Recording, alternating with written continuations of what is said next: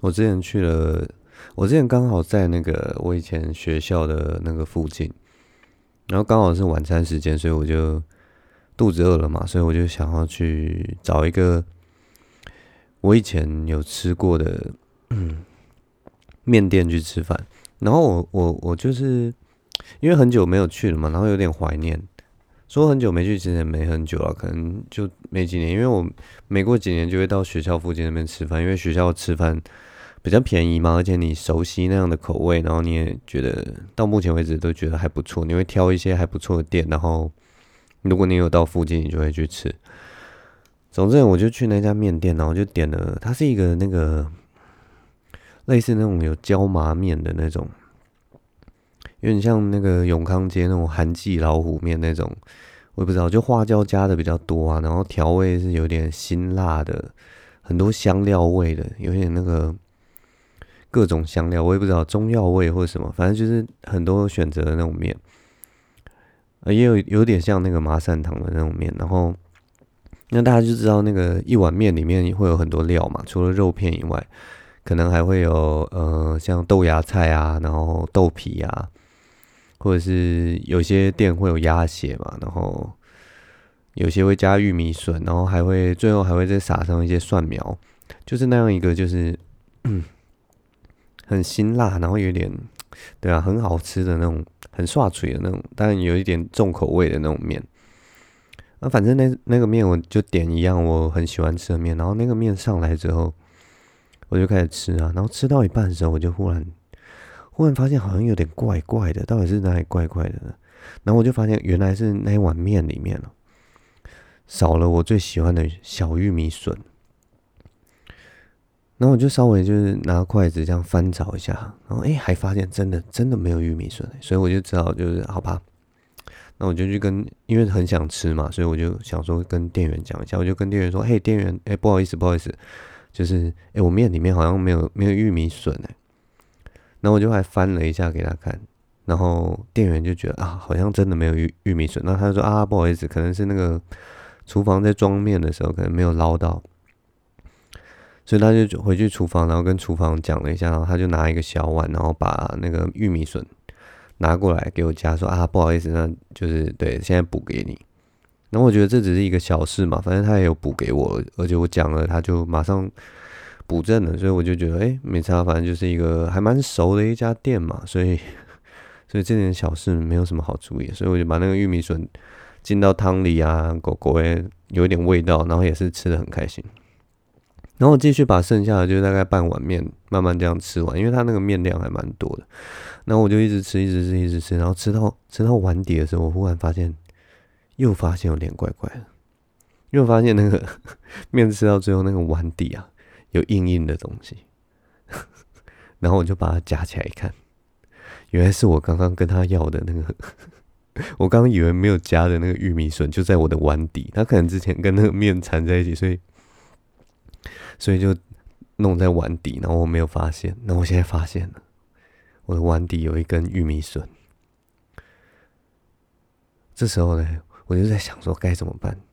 你知道，就是这种感觉，就有点像是原本他们其实这家店是完全没有错误的，他们也没有犯任何错误，然后结果我跟店员平白无故要了一根玉米笋，多要了一根玉米笋，我占了这家店的便宜。这家小店就是因为这家玉米，就是因为这根玉米笋而有了今天有了亏损。那这个时候我其实就会有几种选择，我可以在后来就是吃完之后结账的时候，然后就跟店员说：“哎。”其实就是你没有电玉米笋，还是我搞错了，哈哈哈哈哈。那如果加了料，就是对，要不要补啊什么的？然后当然还有另一种方，另一种方式就是说，都不要讲，只要你你今天这件事情你都不要讲，这家店就可以平静的过完这一天。然后你基本上你也是就是把它吃掉就算了，他也不会发现啊，对不对？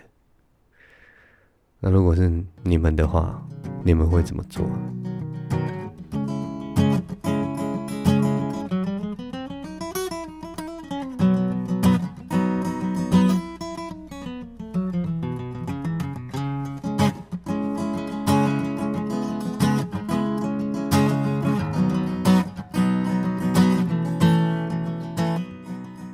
至于我，我当然是不会讲啊。这种事情我觉得太小了吧？你想想看，这种事情，就这种事情根本根本一点都不重要吧？对吧？所以我其实那一天我就没有讲，因为就就就就是一个玉米笋啊。而且而且你知道，就是如果说如果说你跟那个店员讲的话，你到底期待什么？难道你真的期待那个店员说好了，那我再多跟你收五块，或我跟你收十块，就当做你刚刚帮你补上的那根玉米笋的钱吗？难道你真的期待他真的就是这样吗？那如果你跟他讲，然后他他讲说啊没关系啊什么，其实你知道这个重点是什么？他你只是需要人家一家店的原谅而已，你只是觉得说哦，我如果。因为多吃了这根玉米笋，我心里会有那个罪恶感，心里会有罪恶感，所以我直接跟那个店家坦白。那我其实是需要我心里的一个解脱的。所以，如果从这个逻辑上来讲的话，其实如果你不坦白，然后你吃了那个玉米笋，然后都不跟大家讲的话，其实算是一种我也不知道光荣的一种行为吧。就是你接下来呢？这家店完全不知道有发生这样奇奇怪怪的事情，但是这件占便宜的事情会藏在你的心里。你每次看到那那家店，你每次吃那一碗面，或者你甚至吃别家面的时候，你都会想到，我那一天在那家我很熟悉的店里面，我占了便宜，我偷吃了，偷吃了一根玉米笋，然后你就抱持了这样的罪恶感，一直活在这个世界上，你的下半辈子。心里，你的良心都要受这件事情谴责，然后就要默默承担这样的罪恶感，一直活到你踏入棺材入土的那一天。有没有听起来好像这样浪漫很多？好像那个你为了不要破坏世界的和平，所以你让自己的心里受尽委屈。总之，那天这样的玉米笋的故事。这就是有关于我跟一根玉米笋，还有一个面店的一种一个道德的道德的冲突。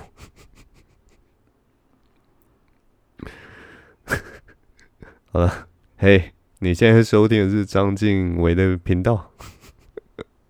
现在是二零二零年八月十二日星期三的晚上十一点四十九分。呃，总之，今天用一个有关面店跟玉米笋的故事来开场了。那 大家可以想想看啊，真的是可以想想看，就是如果发生在你的身上的话，你到底会怎么去去去做这件事情？我相信一般人应该是都不会讲了，只是就是自己自己弄错了嘛。它其实是一件很蠢的事情。我这周其实想要跟大家讲。跟大家讲一个 Netflix 看到的一部一部影集啊，它其实是它其实是我两年前就开始追的一个影集，叫做《暗》，那英文名字好像叫《The Dark》。那我接下来呢，就是接下来大概大概十几分钟、二十分钟，我可能都会可能都会讲到一些雷啊，就是如果还没看的人，或你未来想要看的人啊，然后你真的不想要被雷到的话。现在赶快左转出去就算了啦，就是对，没没关系，不用听没关系。但是如果说你不用看，然后你因为因为我要讲这些东西，当然一定都要讲到剧情嘛，讲到剧情我才可以，就是让我的听众朋友都可以就是能够进入状况，对不对？所以我稍微会讲一下。那他现在已经拍到第三季了，所以我一定会讲第一季跟第二季的一些就是比较细节的，或者是甚至是真的是那个。转折点，所以才我我才可以把我的那个叙事讲完。所以呢，我再警告一次哦，如果还没有看过这出剧，或者是说你未来会想看的人，麻烦现在赶快赶快按出去，就不要再听了。但如果说你你可能没有那么多时间，因为三季的剧，你知道看起来也是不知道几个小时，然后你真的觉得还好的话，可以继续听。那如果听完以后发现很有兴趣，也可以再找来看。对不对？其实也是还不错的嘛。好，所以那种总之，他这这这个暗这部剧啊，它是一个科幻跟时空有关的一个科幻剧啊。然后它其实反正一开始一开始我们就看到我们的男主角，我们男主角就是一个一个宅宅的，然后那个一脸苦瓜样的一个男主角。那他的人生，他是一个青少年。那人生最大的问题，当然就跟很多青少年一样，就是他有一个。青梅竹马长大的一个好朋友，女生，然后非常的漂亮，然后他也偷偷的都很喜欢她。可是在，在在他们成长的阶段，他们就是一直是在那个朋友，彼此都是朋友，他们是处在一个 friend zone 的状态。所以呢，他的这个女主角呢，其实是跟他最要好的朋友在一起。所以他每天上学的时候，就看到自己最爱的女人跟自己最好好的朋友整天这边卿卿我我，然后他当然就是每天都这样的话，他自然会会长得一副苦瓜脸样嘛，就每天都这么无助啊，就哦心痛啊，心痛啊，很辛苦的一个青少年时期啊。那反正故事就会继续推进，这是他们之间的关系嘛。然后故事继续推进，就是他们在一个那个小镇里面。然后那个小镇呢，就是常常会有人失踪，然后结果女主角的女主角的那个弟弟，就在他们有一次晚上出去探险的时候，忽然就失踪了。那当然镇上就搞得鸡飞狗狗跳的嘛，是不是有什么陌生人啊？是不是有什么连续杀人魔啊什么的？那当然我们的那个剧啊，因为是一个穿越剧嘛，他马上就跟跟，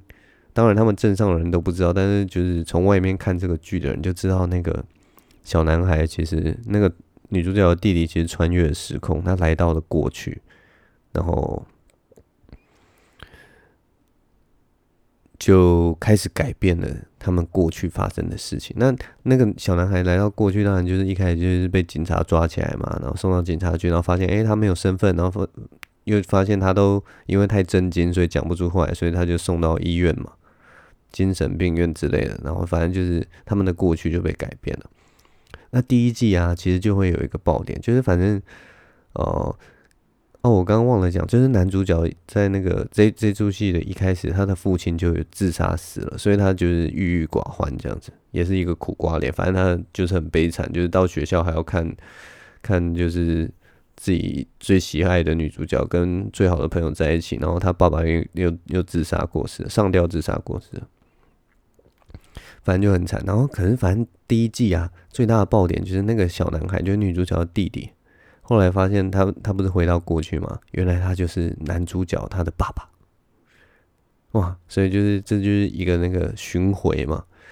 对，就是一个穿越时空的一个单向的一次性的巡回。那后来第二季就是越这些巡回啊越来越多，又有越来越多人就是不小心从现在然后穿梭到未来，然后。第二季的时候，又有在讲到另一个东西，就是，呃，他们的这个小镇啊，有一个核电厂，然后这个核电厂如果发生了某一件事情，关键的事情发生之后，它就会爆炸，然后接下来就是世界末日这样子。所以呢，就有未来人再回到现在，然后跟大家警告说：哈，你绝对要怎样怎样怎样，不然你的你，不然未来就是会世界末日。嗯，男主角就是在这种就是一下回到过去，一下回到未来的这种这种情况里面，然后就是弄得很复杂，弄得很复杂，弄得很复杂。结果最后在那个世界末日要要要要爆炸的时候，在他面前，反正就很复杂，就对了。最后，反正就这女主角在他面前才刚死，才刚死掉，然后结果男主角。面前就出现另一个时空旅人，然后就是那个女主角又出现了一个女主角，然后他就跟男主角说：“快跟我走，因为我没有死，这个是另一个我。”反正就是他们又开了一个平行时平行时空了，就是那种类似什么多重宇宙的概念。反正穿越时空就是一个 就是一个很烦的，就是不断的开外挂的一个世界观。那反正就是原本我们以为。女主角死了，结果现在又出现另一个女主角，然后反正就继续延续到第三季。反正这个就是一个很复杂，然后很很很很宿命论的故事。然后，反正这三季看完之后啊，其实那个那个就可以发现他在探讨就是说，反正男主角跟女主角啊，最后就发现其实最大的问题就出在这两个人。男主角跟女主角从头到尾，就是在在可能三四十年前，如果某些事情没有发生的话，他们根本不应该存在这个世界上。所以，他基本上这这这出剧他在讲的就是一个存在的危机。就当真相慢慢慢慢揭露之后，男女主角，包括他们年老的他们啊，或年轻的他们，其实都是一直在在努力的追求，呃，活下来这件事情。他们都是呃不断的希望历史能够重演，然后重演之后就可以让他们继续存在。那当然就是中间每个阶段，你有的时候是想要救谁，你你你想要回到过去，就是想要救把谁救救活过来嘛。然后有的时候又因为怎么样，然后但是最后你又会发现说，你这样改那样改之后。那个未来的自己就会消失，所以最后他每一个人好像都是每一个时代的自己都是在寻求自己的存在，所以他一直有一个那个宿命感，就是就有点像他告诉你说这件事一定会发生，然后你已经看过它发生了，然后你可能回到过去，你想要改变它，可是它还是发生，可是是用另一种形式发生，所以他一直有一种用那个宿命论的概念，但是我后来找到了一个症结点，就是。如果跳出来看，虽然他写的很复杂，然后很浪漫，然后最后男女主角找到说他们根本不不应该存在之后，他们就有一个就有一个抉择吧。对，就是这这出剧就走到终点，大概就是这样的感觉。那 那我后来就发现，就是我整个跳出来看完以后，当然一开始就是看到第三季最后的时候，其实心里是还蛮震惊的，然后。也是有很多那种巡回啊，那种哦，我觉得这个东西真的是很棒。但是我后来跳出来看，我觉得这出剧啊，在讲的根本就是一个超级肤浅、超级没什么东西的 一出剧，你知道吗？而且这个故事有太多吐槽槽点了。那我帮你们简化，我刚刚讲的就是乱七八糟这十几分钟，我不知道自己在攻杀小，然后你们可能也听不大懂到底这个这个故事在攻杀小的那个 那个那个复杂的剧情。反正呢，我后来就发现了，这这出剧从第一季开始，他就在讲，就是在讲一个卤蛇宅男，然后他一直想要跟自己的梦中情情人打炮。然后他第一季当然就是哦，一直看他跟他最好的呃女主角跟最好的朋友打炮，然后他没有办法打炮，所以他就很难过。然后女主角弟弟失踪了，所以他就想要帮帮助女主角，然后帮助女主角，女主角就会感激他，感激他可能就会跟他打炮，但是就是 就其实是一个很肤浅的戏剧。然后后来当然就是越越来越复杂，越来越复杂。然后到了第二季啊。然后就是好，他回到过去也没有办法打炮，回到未来也没有办法打炮。然后这个时候有一个世界末日，他就想要用世界末日的这个借口跟女主角打炮。然后他的确有成功的，因为世界末日，所以就是亲到了女主角，但是他们还是没打炮，所以他就觉得啊，好可惜哦。然后结果没想到在最后女主角就死掉了，他就没机会跟他打炮，他就很难过，很难过，很难过。然后就这个时候忽然又出现一个另一个女主角，另一个平行宇宙的女主角。然后他就跟他走了，然后，然后到了第三季，就是他已经他已经想要超级非常想要跟他的梦中情人打炮，非常想要，已经两季了，整整两季，然后穿越了时空，穿越了各种几十年的历史，然后也找到了女主角的弟弟之类的，然后弄得很复杂。结果这个时候呢，他终于遇到了一个平行时空的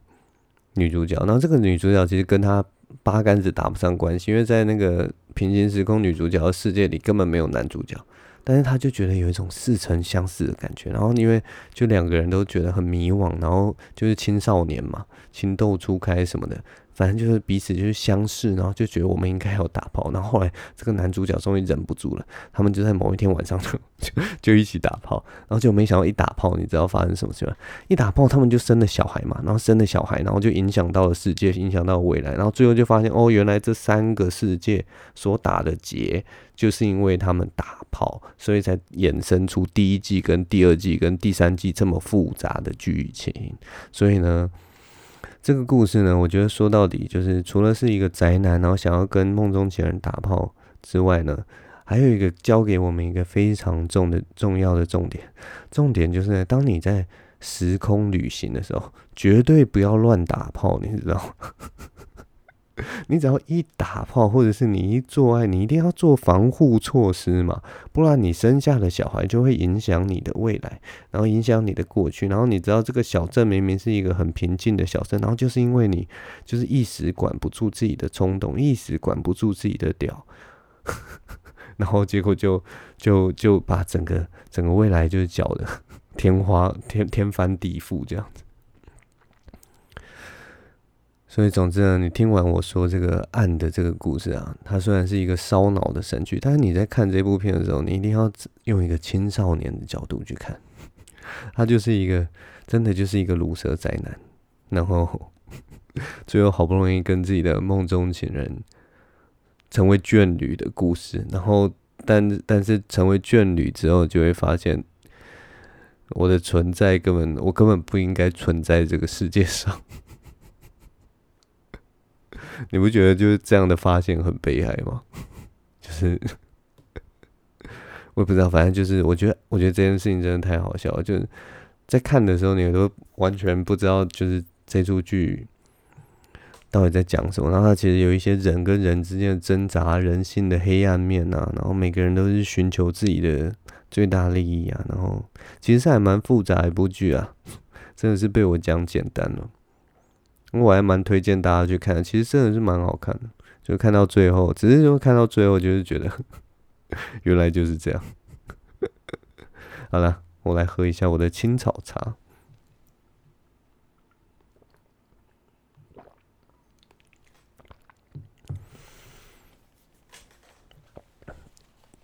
啊，这一周还有什么事情？哦，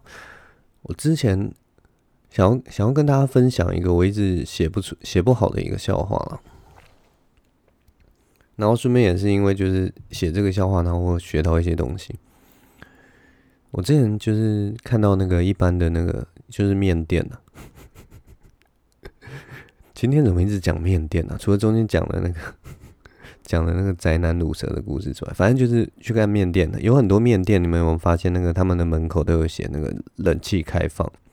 而且都是写很大的字哦，不是那种贴小小的，而是就是用那个四个大红字，然后在那个玻璃上面写四个大字“冷气开放”，或者是在那个什么我也不知道一个布条啊，或者是看板上面就直接印“冷气开放”。然后我讲我要写写的笑话就是说，哎，我们在夏天看到会看到那个路上会。都有印冷气开放，那你看到冷气开放的店家，你就会特别高兴嘛，因为你去这家店的时候就有冷气。但是冬天的时候，我们如果看到冷气开放，我们其实好像潜意识下就会觉得说，冬天它一定不会开冷气。可是我我想要写的笑话就是说，哎，我们冬天看到冷气开放这四个字，应该要很生气的。那我跟店家反映说，这么冷了，你为什么还要开冷气？就是他从来不会把那个冷气开放这四个字拆下来，你知道吗？他就其实一直留在门上。那反正为了写这个笑话，它是一个有一点小荒谬的事情了，但是就我还没有写好。然后我为了为了写这笑话，我就去查一下为什么为什么店家都写冷气开放，为什么不是写说什么内有冷气，或者是内有空调，或者是说冷气大放送之类的，我也不知道，就是写写一些比较比较不一样的那种比较不一样的广告标语。所以我就去查，然后后来就发现，原来这个这个冷气开放这四个字是有历史的，就是在早在那个民国五十五六零年代的时候，就那个时候，其实大家就知道那个时候，例如说什么全村只有一台电视机啊，或者说你打电话要去什么隔壁家什么的，就是那个时代其实有电器的人分非常少。所以呢，那个时候如果是有冷气啊，就是象征着进步跟高级的地方。所以那个时候，就是如果说你你是一家餐饮店，然后通常只有那种很高档的那种西餐厅，里面才会有冷气，或者是说，如果要有冷气的话，可能要去那个，如果要有冷气的话，你可能要去那个百货公司，百货公司里面才会有有一些冷气。反正就是很奇怪，就是。那个东西就变成一种进步，还有一种我也不知道科技感的一种象征。然后那个时候发现这件事情，就觉得，哎、真的，这个这个这个历史其实蛮酷的。因为我们现在走在路上，到处都有一些冷气开放，然后冷气对我们来讲是一个家家户户都有的一个都有一个产品。可是，在五六零年代的时候，没想到这个东西是一个，是一个，是一个我也不知道，一个金招牌，一个银招牌，就是象征着社会地位，然后还有那种很赞的一个东西。我也不知道，如果比比作现在，我也不知道是什么，是说可以用 iPad 点餐之类的吗？电子点餐还是什么很厉害的系统？还是说什么里面有我也不知道。就就是它是一种象征一种高科技，也许有那种 AI 机器人在店里面，然后你可以稍微夸耀一下，这样。虽然现在好像好像没有多厉害了，但以后如果真的那个有很厉害的机器人，例如说可以点餐，然后像像那个像那个。服务生，或者是像那个什么西方世界《Westworld》里面那种，就是那种整个拟真的跟人类一模一样的那种机器人出来，应该就是很屌的。以后就是那个 那个玻璃门上面就不会印冷气开放，可能是什么机器人点餐什么 印这种大字来吸引人。反正它就是一个象征一种科技的东西，然后。我不知道，我不知道，就是反正我只是一个比较多愁善感的人吧。你看到那个冷气开放的那个严格之后，你就会觉得，现在看到“冷气开放”这四个字，对你你个人的那个感觉好像都不大一样，甚至有一种亲切感，或者是说，你会想象说自己如果是，我也不知道，也许是我们长呃爸妈那个岁数的年代，就六十年前的年代。他们如果现在看到“冷气开放”这四个字，其实搞不好还是有那种，还是有那种小时候看到一家店，它门口有一些冷气开放的那种、那种，我不知道那种悸动吧。我觉得有很多东西就是这种习以为常的，然后如果你遥想过去，然后再看到现在的话，你好像就可以感同身受，感到那种冲击。像年轻一代，可能就是他们根本就是从小到大都有网络啊，所以他们不知道说走在路上没有 Google Map 是什什么是什么样的感觉。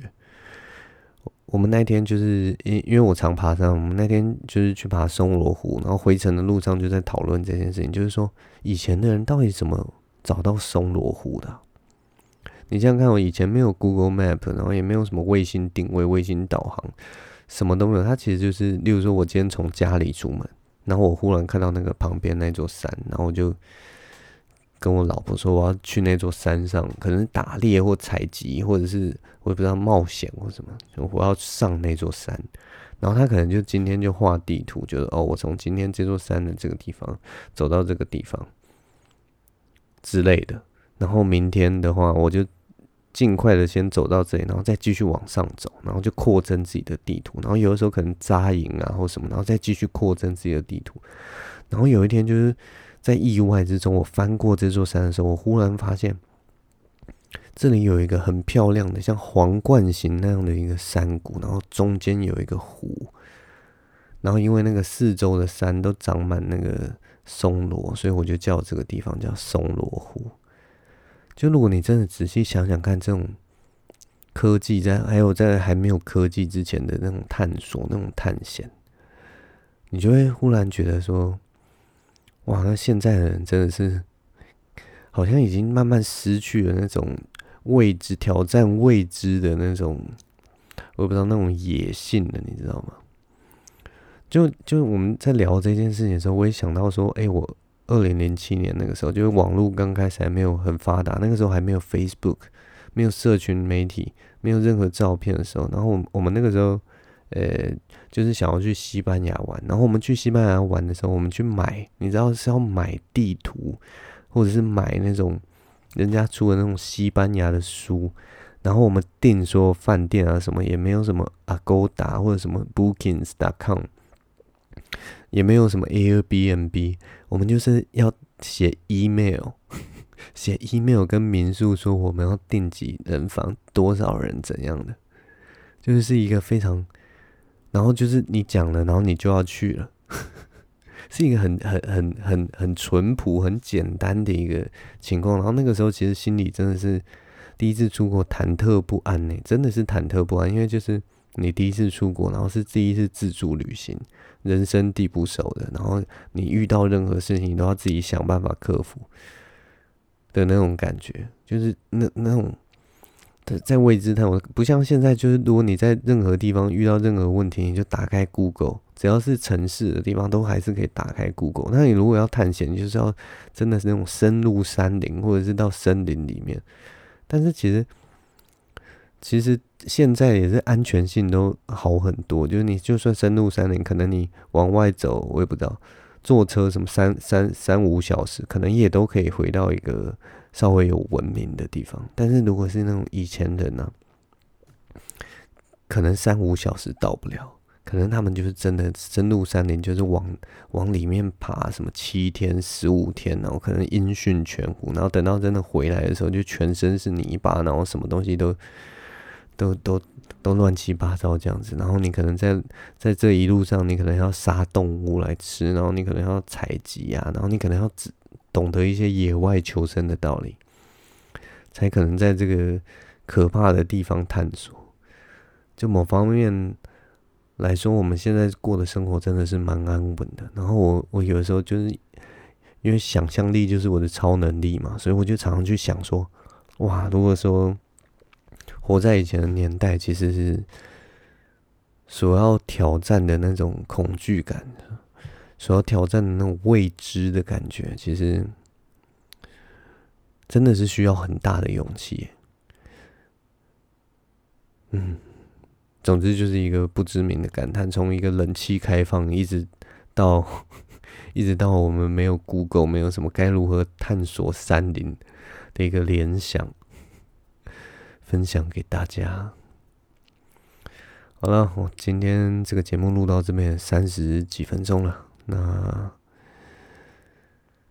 谢谢大家的聆听，我们今天就录到这边吧。我是张静维，我们下周见喽，拜拜。